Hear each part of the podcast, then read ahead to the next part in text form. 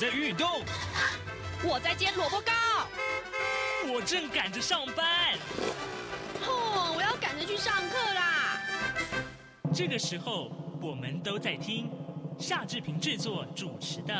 《早安台湾》。早安台湾带给你最热门的时事访谈，最感动的人物专访，最直接的民意表达。对，让我们一起收听《早安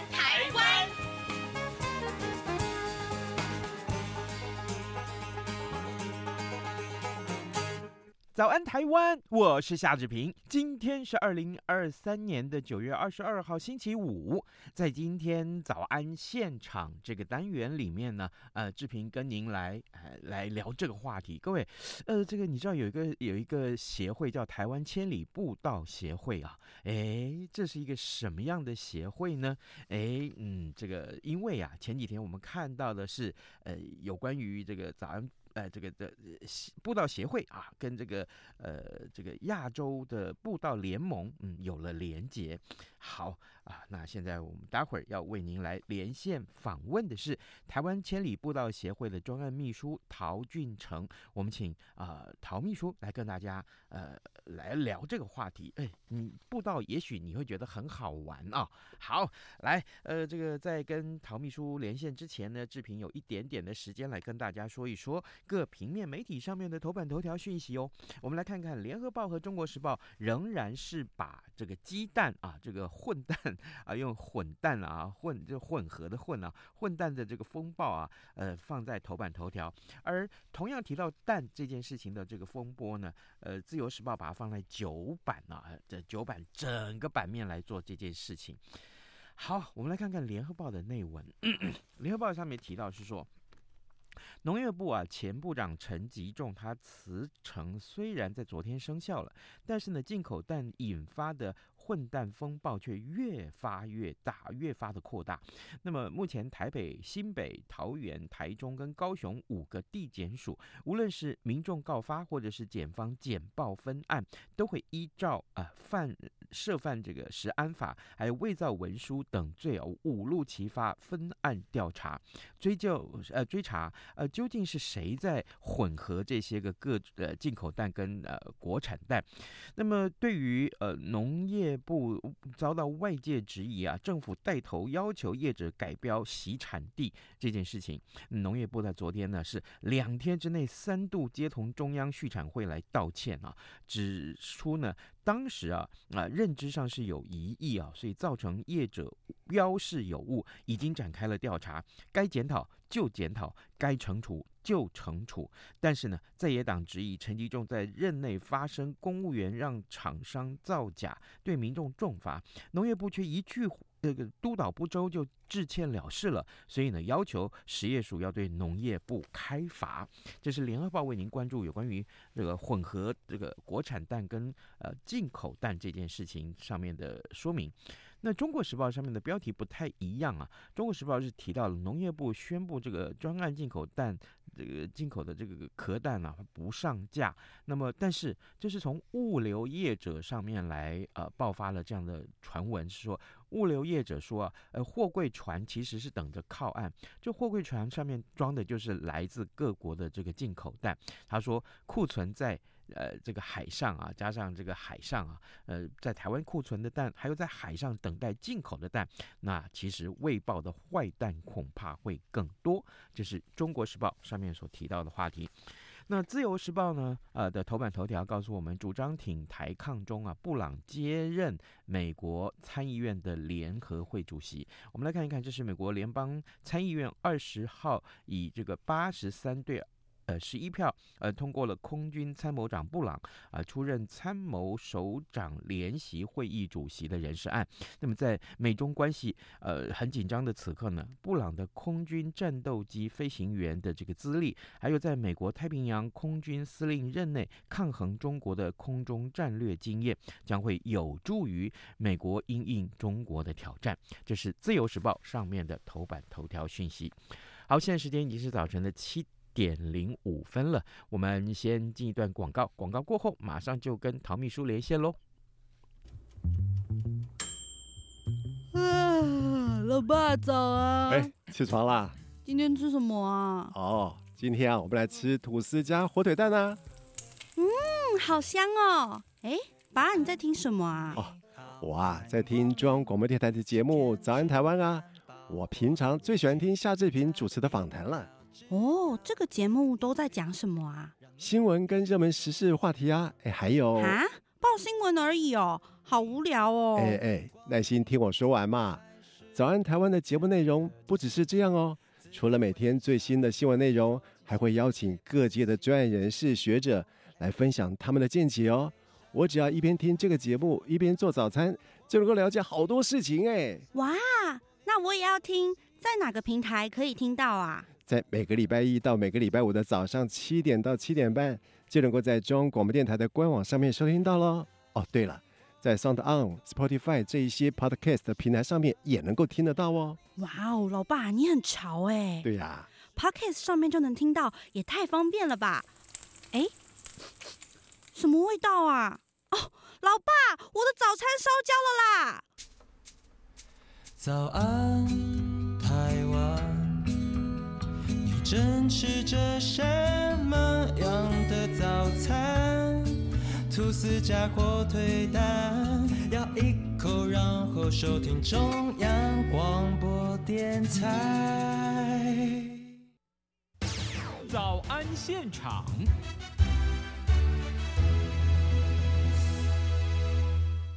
这里是中央广播电台台湾之音，您所收听的节目是《早安台湾》，我是夏志平。此刻时间早晨七点零六分五十九秒，来，各位听众，前几天志平读到这样一个消息，一个呃新闻，他说，台湾千里步道协会啊接任亚洲步道联盟秘书处的工作，日前举行了揭牌仪式。那么，呃，副总统赖金德他应邀出席啊，呃，我不知道各位听众在读到这一则新闻的时候。后是不是也注意到一个过去你可能比较少听到的 NGO 团体，就是台湾千里步道协会啊？这是一个什么样的协会呢？这个协会做了哪些事情呢？他们正在推广什么样的工作呢？此刻我们就为您专访台湾千里步道协会的专案秘书陶俊成。我们请陶秘书为为听众来好好的介绍这个协会啊！哎，陶秘书早安，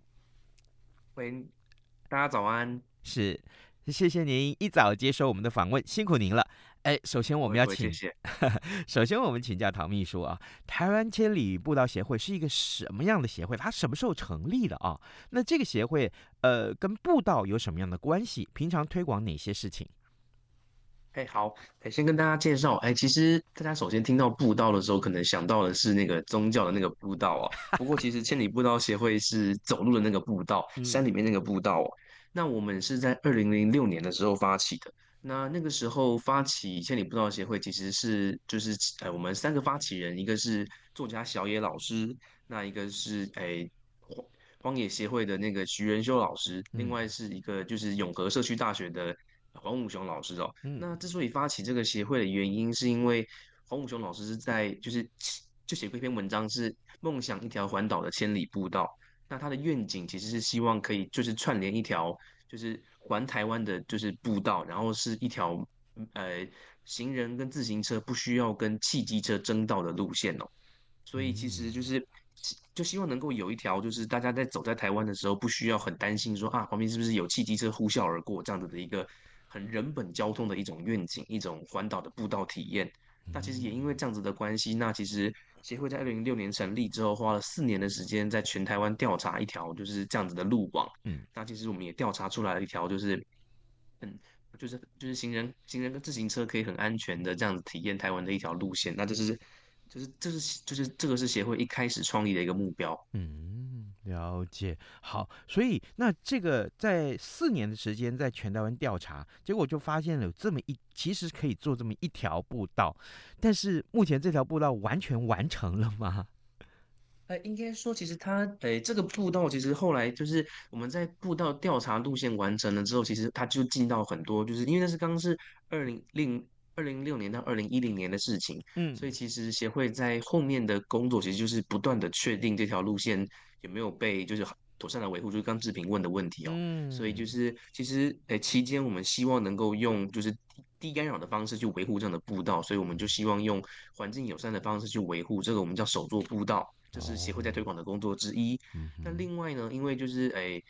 就是这个环岛路网其实它需要被政策的，就是。保护跟确立才能够持续永续的经营下去。嗯，所以其实后来协会就开始推展，就是所谓国家绿道这样子的工作，就是把这样的路线分成几个大的主题轴线。那其实也就是强化它的指标系统啊，然后就是可以就是带动，因为其实这些步道绿道其实是跨越公司部门的，它其实是跨越县市的。那这样子其实诶，不同县市之间要同时来做这样子的一个就是工作，那可能有些沿线的政府机关甚至不是。专门管理步道的，像可能会经过一些水利的单位啊，经过一些林务的单位等等的，所以我们其实也从二零一六年开始推动所谓国家绿道的计划，那就是。像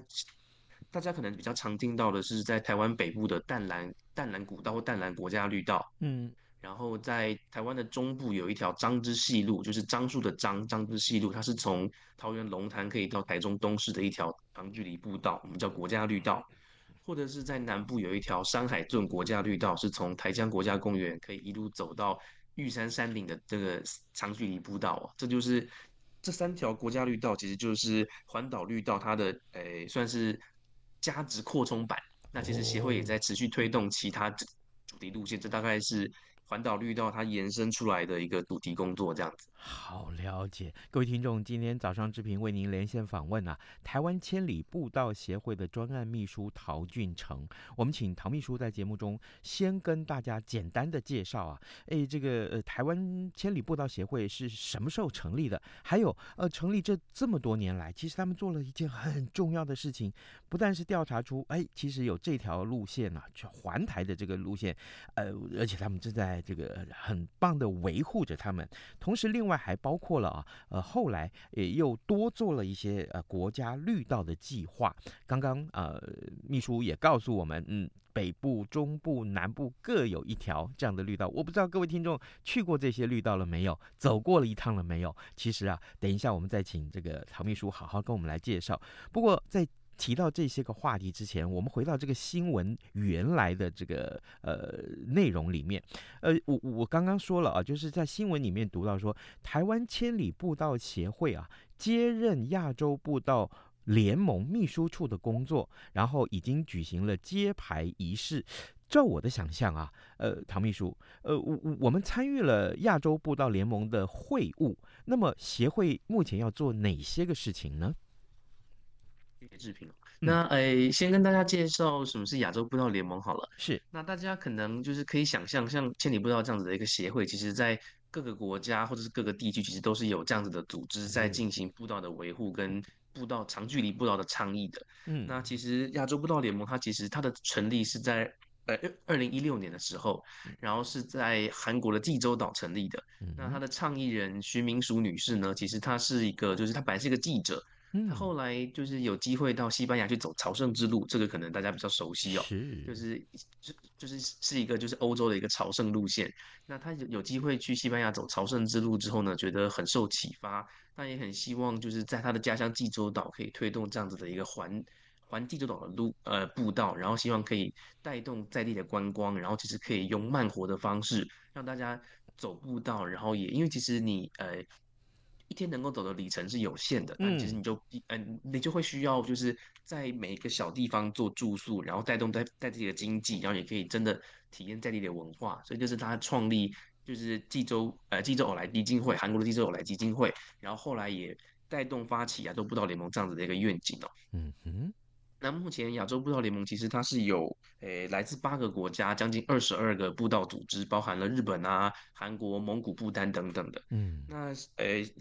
那我们是那诶、欸，那千里步道协会其实加入了这个组织一段时间，那其实也积极的在带动就是台湾的步道国际交流这个工作。呃，大家可能会很难想象步道要怎么做国际交流，对不对？嗯、对。那诶。欸其实步道国际交流其中一个很主要的工作项目是所谓友谊步道，我们叫 Friendship Trail。那友谊步道的概念其实就是说，我们会挑选就是台湾的一条步道跟其他国家的步道做一个就是算是缔结的仪式，那地节可能会是跟主题或者是跟步道的路线相关，比方说，哎，我们两条步道可能都是在山里面的，或是附近有温泉等等的，那就以这样子的，就是步道的主题啊，步道的周边的景色做配对。那台湾目前也有两条国家绿道，就是应该说是台湾也有，就是台湾的淡蓝跟张之细路跟山海镇，其实都已经有跟国际做有一步道缔结了。嗯，那在这样子的，就是有一步道的推动底下呢，加上去年台湾在台呃在台北，我们也举办了第四届的亚洲步道大会，这样子的大会其实是每两年举办一次，然后也希望借由就是。这样子大会的举办呢，其实亚洲步道联盟成员之间可以交流，就是步道的国国际经验，不管是步道的维护、步道的管理，然后另外也可以带动，就是台湾的，就是这些跟步道相关的单位啊，或者是民众可以了解，就是台湾甚至是国际的步道新趋势。那在我们去年举办了这样大会之后呢，那我们就受到了就是这些国际组织的推举，那就接任了秘书处这个工作。哦，那秘书处要做什么呢？秘书处它的工作其实就是。当然，它首先，它当然，因为毕竟是一个国际跨国的步道组织，它涉及了很多，就是这些联盟之间的那个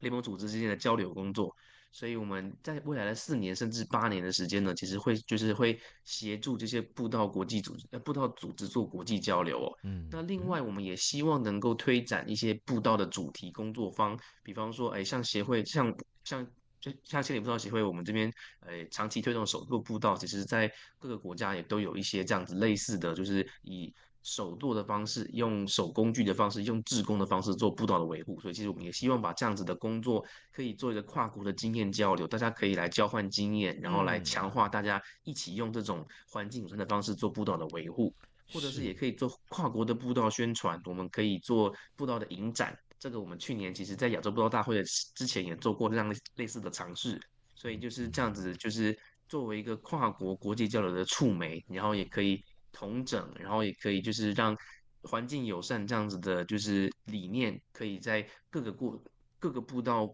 之间就是发展下去。这大概是就是亚亚洲步道联盟的一个愿景，然后跟台湾接任亚洲步道联盟秘书处之后，会有一些的工作项目。哇。很丰富哎，秘书，我们做的事情很多，而且很有意义，我必须这么说啊。呃，秘书，你刚刚提到就是，呃，我们有一个很重要的工作，在这个亚洲步道联盟里面，呃，要有一个呃步道的维护跟管理经验的交流。所以，我可不可以这样子说？其实台湾在这件事情的成就上面，跟各国相比，其实一点都不逊色，对不对？完全没有错，完全没有错。大家可能想到很多国际交流经验的时候，会想到的是，哎，就是台湾可以借鉴国际的什么样的经验？嗯，但其实，在步道维护方面，台湾真的是发展出了自己的一套，就是哲学跟一套的维护系统哦。那其实，呃，这个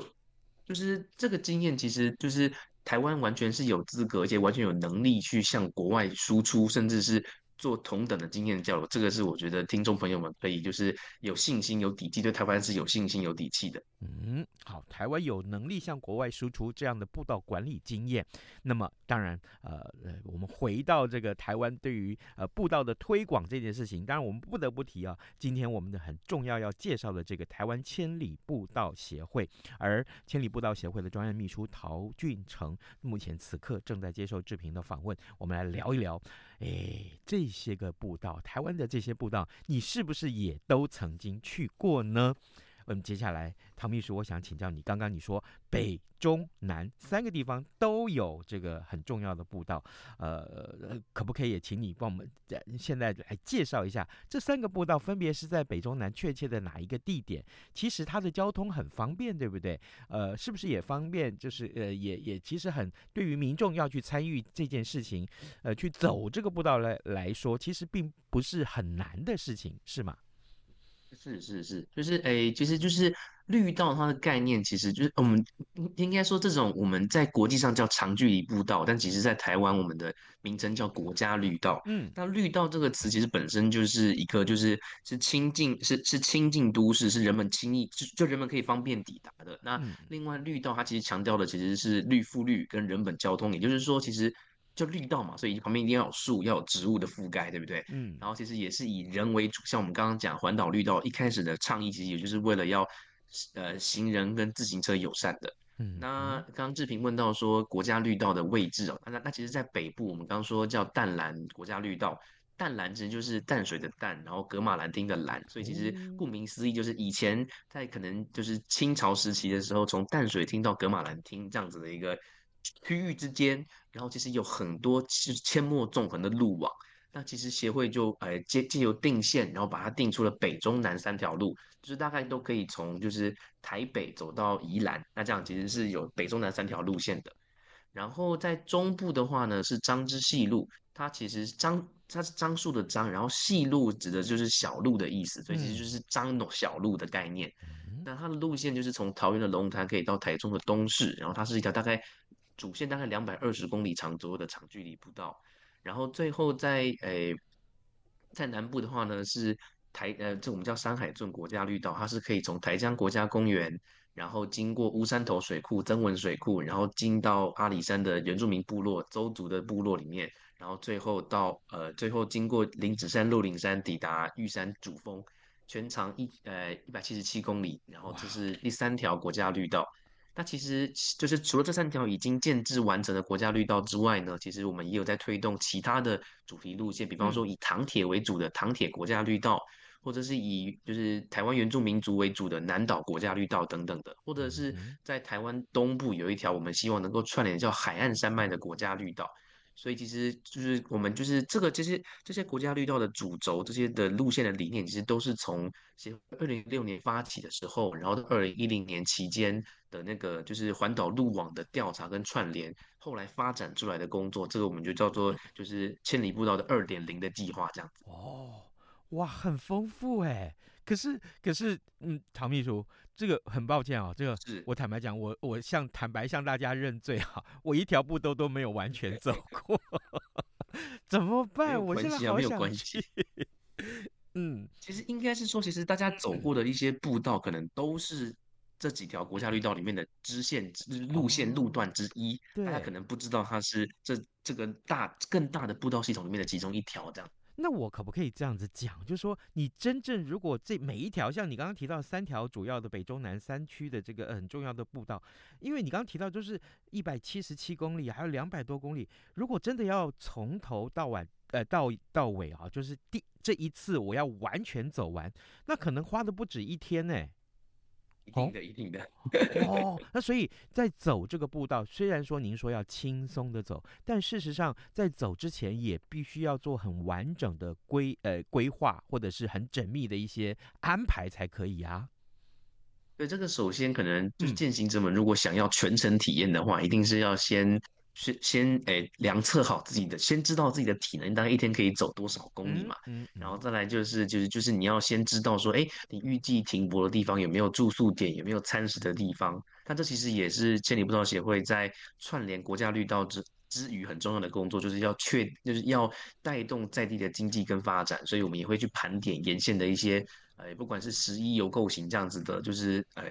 呃就是生活机能。那也是对践行者友善的，就是这些就是措施这样子。嗯，那这些个呃盘点过的资料，我们在呃千里步道协会的网站上面都可以看得到吗？或者说可以从什么讯息看得到呢？对，那千里步道协会的官网上面有绿道运动这样子的一个栏位，那其实大家都可以看，就点进去看三条国家绿道目前的就是诶、哎、相关的资讯啊。那其实淡蓝啊、张之西路跟山海镇其实也都有各自的官方网站，大家如果上网搜寻，其实都搜寻得到哦。哦，那真的是我多虑了。应该说资料很容易找得到，但是回过头来看，就是各位听众，你是不是跟志平一样，有没有这个决心要去完成这样的壮举？我必须说，我必须说，听完陶秘书的介绍之后，我是很想啊，就是花一个时间，哎，哪怕每天这样子慢慢的走也好，我可不可以花个三四天的时间呢？就真的去走完这一条路？我觉得。至少对于在我呃从事新闻工作来讲，我们做了这样的报道哦，但是我们没有自己亲身去体验，那是一件很可惜的事情哦。非常邀请志平一起来走路。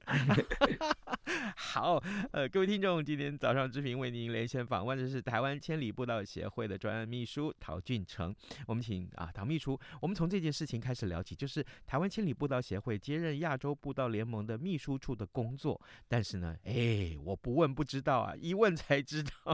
其实台湾在步道这件事情的推广上面，推广上面，其实台湾有很棒的成绩，也很值得呃呃这个贡献啊，对国际贡献台湾的力量。呃，刚刚这个在解说里面啊，这个陶秘书你提到手作步道，我我可不可以再细细一点的请教您，什么叫做手作步道？其实如果说这条整条步道其实完全都是用手来做，不用任何机器大的机器啊，像比如说推土机啊来做，那是不是很缓慢呢？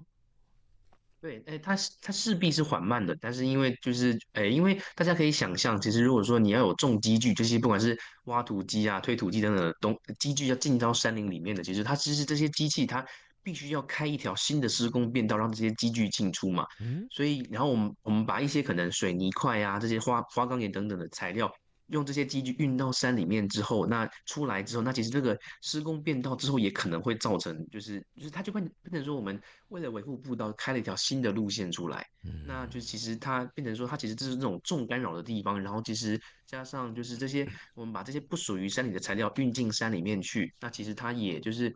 不是自然的一种风貌。那所以手作步道它其实是用，诶、欸，主张用手工具，然后用环境友善的方式，加上我们其实有一整套。步道维护的，就是我们叫步道学的这样一个体系哦，嗯，就是怎么样，就是在什么样的情况下要怎么怎么做步道的维护，比方说我们要怎么排水啊，怎么样做阶梯，怎么样做水流的导引等等的工作，其实是一有一整套知识系统在里头的。那我们就用工作假期的方式招呃招募志工。然后也长期推动这样子的理念，让像比方说，呃，林业及自然保育署啊，用国家公园等等的，都成立步道的志工队，或者是跟在地的社区用手做步道的方式来做步道的维护工作。所以就是希望用这种低碳啊、环境友善的方式来做步道的维护。然后其实因为。